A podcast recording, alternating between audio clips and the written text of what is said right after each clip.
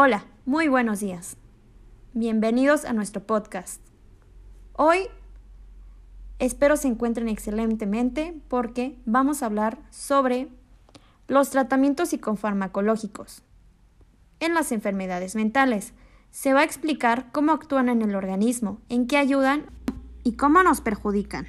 ¿Qué sucede si una persona excede el consumo sugerido?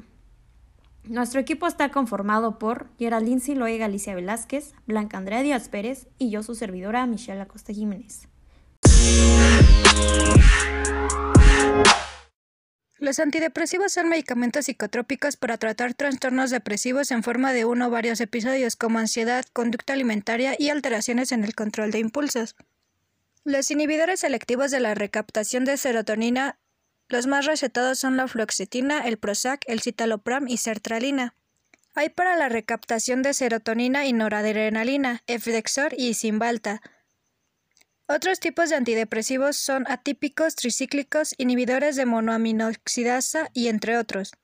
Los efectos negativos incluyen náuseas, dolores de cabeza, sequedad bucal, insomnio, somnolencia, aumento de peso, diarrea, mareos y estreñimiento. Los que menos causan efectos son los brupopión y mirtazapina. Su costo de estos antidepresivos es de 85 a 150. Hay antidepresivos naturales como la damiana que regula el sistema nervioso como el sistema hormonal. Para depresión postparto y menopausia. Es necesario consumir diario y de noche. También para evitar la depresión es necesario hacer ejercicio físico, alimentarse bien, identificar problemas y expresarse. Los ansiolíticos son medicamentos que actúan sobre el sistema nervioso central, reduciendo la angustia y ansiedad del paciente. Se utilizan, por lo tanto, para tratar los síntomas de nerviosismo, insomnio y ansiedad.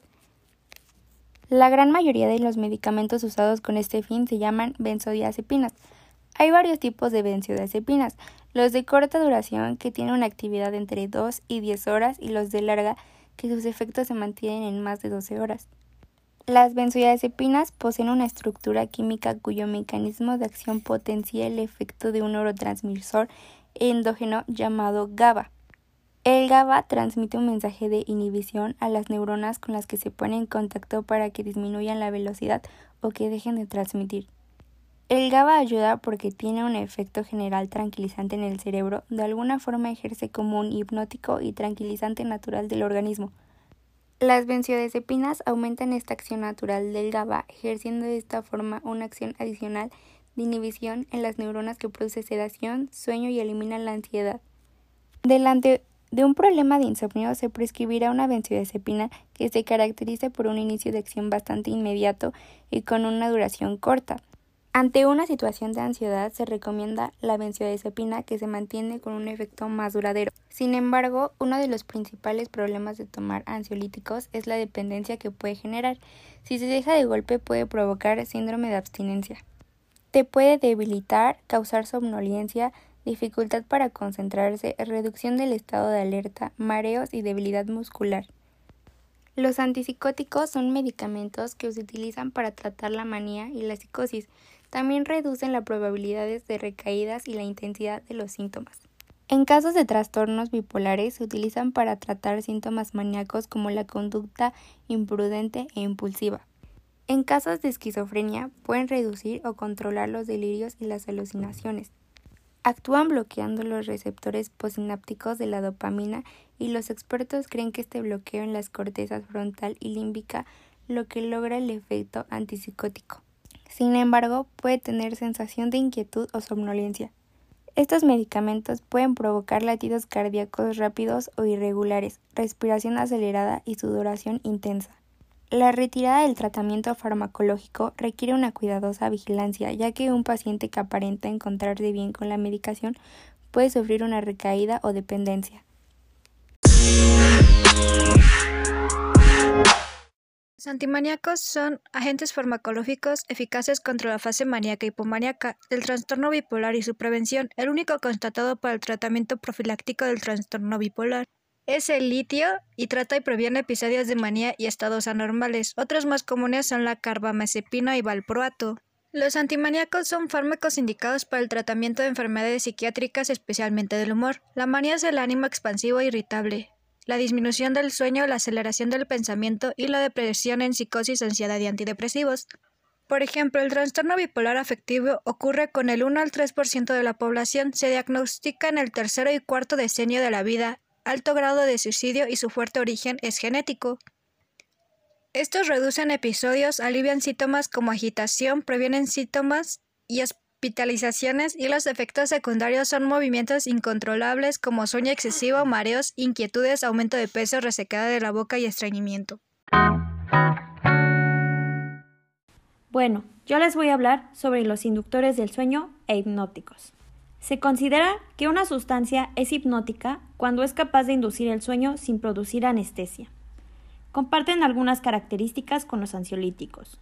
Un hipnótico ideal sería que tenga la característica de tener una conciliación rápida del sueño, no modifica la estructura del sueño y que cubra la totalidad del sueño, sin presentar efectos residuales durante el día y no inducir tolerancia ni dependencia. Pese a ello, algunos fármacos resultan útiles en el tratamiento del insomnio. No obstante, conviene recordar que con frecuencia el insomnio es un síntoma de una patología de base, por lo que tratar el insomnio sin tener la causa que lo origina puede llevarnos a fracasos del tratamiento. Las benzodiazepinas son un grupo de fármacos que actúan a través de la activación de los receptores tipo A del ácido gamma-minobutírico, conocida con sus siglas como GABA, a nivel del sistema nervioso central. Como inductores del sueño, acortan el tiempo para el comienzo del sueño y prolongan la fase 2 del sueño y en general el tiempo total del sueño. Entre ellas, aunque todas presenten un efecto hipnótico sedante, algunas de ellas son estazolam, flurazepam, coazepam, triazolam y solpidem. Los benzodiazepinas son medicamentos que disminuyen la excitación neuronal y que tienen un efecto antiepiléptico, hipnótico ansiolítico y relajante muscular. Estas facilitan la conciliación del sueño y aumentan su duración. Sin embargo, modifican la arquitectura del sueño, ya que disminuyen la duración de la fase REM y aumentan la fase 2 y la no REM. El flurazepam tiene el efecto de larga duración, aparición y mantenimiento del sueño y sin insomnio rebote. El triazolam sí causa insomnio de rebote. Los efectos suelen ser estar relacionados con la semivida de eliminación, ya que influyen en la capacidad de mantenimiento del sueño, así como la capacidad de efectos residuales posteriores. Solpidem tiene un menor efecto ansiolítico y o relajante muscular que otras benzodiazepinas y se utiliza preferentemente para el insomnio.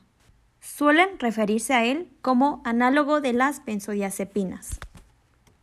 Hay que prestar especial atención a los ancianos, ya que en el tratamiento se pueden presentar desajustes en las dosis y cuadros confusionales. Debe utilizarse con total precaución. En mujeres embarazadas durante el primer trimestre, periodo de lactancia, síndrome de apnea obstructiva del sueño y antecedentes de dependencia de alcohol u otras drogas. Y por último, enfermedad hepática renal o respiratoria. Eso sería todo. Y en conclusión, los fármacos son muy eficaces para gran mayoría de enfermedades psiquiátricas. En muchas ocasiones, el tratamiento psicofarmatológico Constituye la alternativa más rápida, barata, en el plano del esfuerzo del paciente, así como en el meramente económico y contundente, para el alivio del malestar del enfermo psiquiátrico. Muchas gracias.